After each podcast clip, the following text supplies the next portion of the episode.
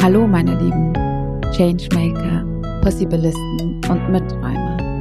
Willkommen beim Podcast Making the Workplace a Better Place. Der Podcast, bei dem ich, Ruta, durch Interviews sowie durch Bücher und Studien mit dir meine Traumwelt der Arbeitswelt teile. Das heißt, eine Arbeitswelt, bei der beides miteinander verbunden ist.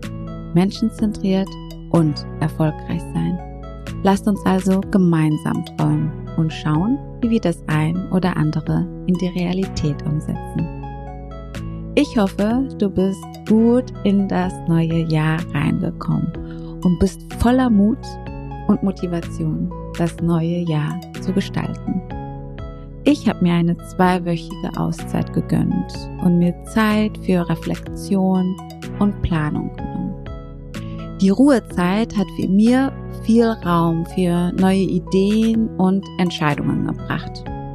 Eine Entscheidung lautet, dass Making the Workplace a Better Place ab diesem Jahr einmal im Monat rauskommt und nicht mehr zwei wie davor. Du kannst dich also immer zum 18. jeden Monats auf eine neue Podcast-Folge freuen. Ich habe auch schon einige spannende Interviewzusagen bekommen und da freue ich mich total, diese mit dir zu teilen. Heute, aber in der 17. Folge, habe ich eine Solo-Folge für dich.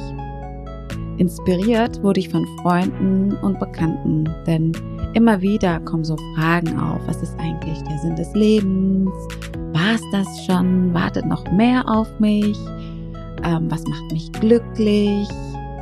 Natürlich begleiten diese Fragen auch mich. Und gerade mit der Geburt meines Sohnes habe ich mich intensiv mit dem Sinn meines Lebens befasst. Mir wurde klar, ich will weniger Kompromisse in meinem Leben eingehen und mit Mut und Zuversicht mehr Menschlichkeit in die Arbeitswelt bringen. Das ist der Sinn meines Lebens. Das alleine schon auszusprechen, ist ein total befreiendes Gefühl. Wenn du auch erfahren willst, was dein Sinn des Lebens ist, was dein Purpose, deine Berufung ist, was dich erfüllt, warum du zu diesem Zeitpunkt auf der Erde bist, gibt es eine tolle Methode, eine sehr schöne Selbstcoaching-Methode, die du anwenden kannst und die heißt Ikigai und auf die möchte ich heute in dieser Podcast-Folge näher eingehen. Das Wort Ikigai kommt aus dem Japanischen und heißt so viel wie lebenswert. Die Methode soll helfen, den persönlichen Sinn des Lebens zu finden. Der japanischen Philosophie zufolge hat jede Person seinen ganz eigenen Ikigai, seinen individuellen Grund für ein lebenswertes Leben. Und mit der Methode kannst du herausfinden, was dir wirklich wichtig ist, was dich im Verlauf deines Lebens also erfüllt und glücklich macht. Ich bin überzeugt davon, dass wenn wir mehr Menschen hätten, die erfüllt und glücklich sind, auch die Arbeitswelt davon profitiert und dazu dient, sie menschlicher und somit besser zu machen. Erst einmal möchte ich vorwegnehmen, dass der Sinn des Lebens nicht gleichbedeutend ist mit Ruhm und Reichtum. Es glitzert nicht und regnet nur mit Feenstaub. Es ist vielmehr ein Gefühl, nicht mehr auf der Suche zu sein und ein Gefühl von tiefer Erfüllung. Du wirst dennoch Herausforderungen im Leben haben und schwere Zeiten haben. Davon wird man nicht befreit.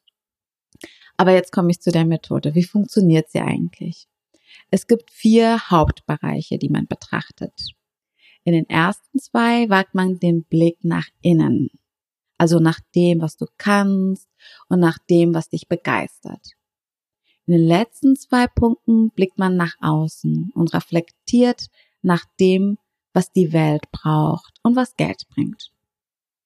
Wenn du magst, mach doch direkt die Übung und hol dir ein Blatt und Stift Du findest alle Informationen dazu auch in den Show Notes oder im Netz, wenn du es zu einem späteren Zeitpunkt machen willst. Ikigai führt durch Fragen zum Ziel. Auf der Basis der vier Hauptbereiche und ihrer Überschneidungen gilt es bei Ikigai, sich nun entsprechende Fragen zu stellen. Antworte dabei ehrlich, ungefiltert und intuitiv. Du kannst dich kreativ ausleben. Entweder du benutzt Post-its, du malst oder du erstellst Mindmaps. Es ist dein Modell und nur du siehst das Ergebnis. Außer du entscheidest dich, es mit anderen Menschen zu teilen. Also lass uns starten. Im ersten Part geht es um das Können. Also Fragen, die du dir stellen kannst, lauten, was kannst du gut? Worin bist du besser als andere? Welche Talente hast du? Was konntest du schon immer? Welche Fähigkeiten hast du dir durch Ausbildung oder Erfahrungen antrainiert? Und was ist deine eigene Superkraft? Im zweiten Part geht es um die Freude. Also was bereitet dir wirklich Freude? Was hast du schon als Kind immer gerne gemacht? Was begeistert dich und worüber kannst du dich stundenlang unterhalten? Im dritten Part geht es um das Thema Finanzen. Womit kannst du Geld verdienen? Welche Jobs gibt es, die du ganz konkret machen könntest? Welche Stellen hattest du schon oder würdest du gerne mal machen? Und womit verdienen Menschen, die dir ähnlich sind, ihr Geld? Diese Frage fand ich irgendwie total schön, weil die bringt dich auch dazu, mal über den Tellerrand hinauszuschauen. Und der letzte Part, der schaut auf die Welt. Was glaubst du, braucht die Welt gerade? Welche Themen beschäftigen dich? Für welche Probleme wünschst du dir eine Lösung? Was würdest du machen, wenn Geld keine Rolle in deinem Leben spielen würde? Was würdest du der Welt gerne hinterlassen? Und dann ist nämlich die Aufgabe, aus dem Ganzen die Schnittstelle zu finden. Und das Schöne ist, in dieser Methode sagt man, wenn man sich anschaut, das, was man liebt und das, was die Welt braucht, dann ergibt sich deine persönliche Mission. Aus dem, was die Welt von dir braucht und dem, womit du Geld verdienen kannst, ergibt sich deine Berufung aus dem, womit du Geld verdienen kannst und dem, was du gut kannst, ergibt sich dein idealer Beruf.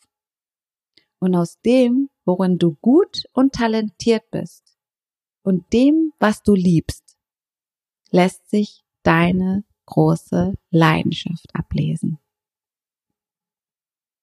Vielleicht hast du während des Zuhörens dir schon einige Fragen im Kopf beantwortet oder du hast es tatsächlich auch aufgeschrieben und bemerkt, dass die eine oder andere Frage sich gar nicht so leicht beantworten lassen. Das ist vollkommen okay. Sei geduldig mit dir. Vielleicht macht es Sinn, diese Übung mit einer Gruppe zu machen oder einem Coach oder Coachin. Schritt für Schritt wird sich dein persönlicher Ikigai schon herauskristallisieren. Das geht nicht auf Anhieb und auf keinen Fall unter Druck. Es kann sogar hilfreich sein, an verschiedenen Tagen und zu unterschiedlichen Stimmungen diese Fragen durchzuspielen. Markier dir dabei immer wieder aufkommende Stichworte und gib dir Zeit. Also zusammengefasst lässt sich sagen, du guckst dir vier Bereiche an. Was kannst du gut? Was bringt dir Freude? Was braucht die Welt? Und womit kannst du Geld verdienen. Und wenn du davon die Schnittmenge gefunden hast, dann hast du auch laut der japanischen Philosophie deinen Sinn des Lebens gefunden. Probier es einfach mal aus. Abschließend möchte ich die Podcast-Folge mit einer Geschichte aus dem Buch von Kerstin Schweighöfer mit dem Titel 100 Jahre Leben. Welche Werte wirklich zählen. Ich habe das Buch vor einigen Jahren gelesen und bei der Vorbereitung dieser Folge musste ich wieder an die Geschichten der Personen denken, die für das Buch interviewt wurden. Einmal, weil ich glaube, dass wenn man das Leben in der Retrospektive betrachtet, man einfacher den Sinn und die Wichtigkeit des Lebens definiert. Und zweitens, weil die Geschichten für mehr Dankbarkeit sorgen und zu Mut einladen, das Leben aktiv zu gestalten. Also viel Spaß mit der Kurzgeschichte von Mariska. Mariska Hoffmann ist für mich der personifizierte Optimismus. Hätte sie jemals ein Künstler porträtiert, dann sicher als Allegorie der Zuversicht. Von nichts und niemanden hat sie sich beirren lassen, hat alle Chancen ergriffen, alle Möglichkeiten ausgeschöpft, die das Leben ihr bot. Ihre Entschiedenheit beeindruckt mich ebenso wie ihre Warmherzigkeit. Schon als Kind durfte sie viel Liebe empfangen und hat auch immer viel Liebe gegeben. So wie sie Freundlichkeit gesät und deshalb auch geerntet hat. Sie gehört zu den Menschen, die eine unerschöpfliche Quelle von Zuneigung und Kraft zu besitzen scheinen und deshalb ein Leben lang auf geradezu magische Weise zahllose andere Menschen in ihren Bann ziehen. Als wandelnder Widerspruch ist sie durch ihr Leben gegangen. Konservativ und fortschrittlich zugleich. Mutter und Künstlerin. Selbstbestimmt und dennoch dem traditionellen Frauenbild des frühen 20. Jahrhunderts nahe. Sie leistete sich die Freiheit, ihrer Leidenschaft, der Kunst nachzugehen, als es noch nicht selbstverständlich war und sicher nicht von jedem gerne gesehen wurde. Natürlich sind Entschiedenheit und Warmherzigkeit auch Charaktersache. Der eine ist mehr damit gesegnet als der andere. Aber zum Teil, das zeigt mir Mariska, ist es auch Einstellungssache. Mit anderen Worten, daran lässt sich arbeiten. Und eigentlich gibt es keine Entschuldigung, diese Haltung nicht zumindest immer wieder zu üben. Und noch etwas möchte ich mir von Mariska abgucken. Handeln. Sie beweist, wie wichtig es ist, an sich selbst zu glauben und sich auf sich selbst zu konzentrieren. Tue das, was du wirklich tun willst, anstatt zu viel Zeit an das Tun und Lassen anderer zu verschwenden. Lass im richtigen Moment los und orientiere dich neu, anstatt zu akzeptieren, fremdbestimmt zu leben. Es gibt Menschen, die um das Träumens Willens träumen. Aber die meisten Menschen, die ich kenne, mich selbst eingeschlossen, würden ihre Träume gerne auch leben. Doch anstatt zur Tat zu schreiten, grübeln wir viel zu viel nach über das Leben, über die richtige Partnerwahl, den besten Wohnort, den idealen Zeitpunkt zum Kinderkriegen. Wir wägen tausend Optionen ab. Und weil wir keine verlieren, keine loslassen wollen, zögern wir Entscheidungen hinaus. Und mit ihnen unsere Träume.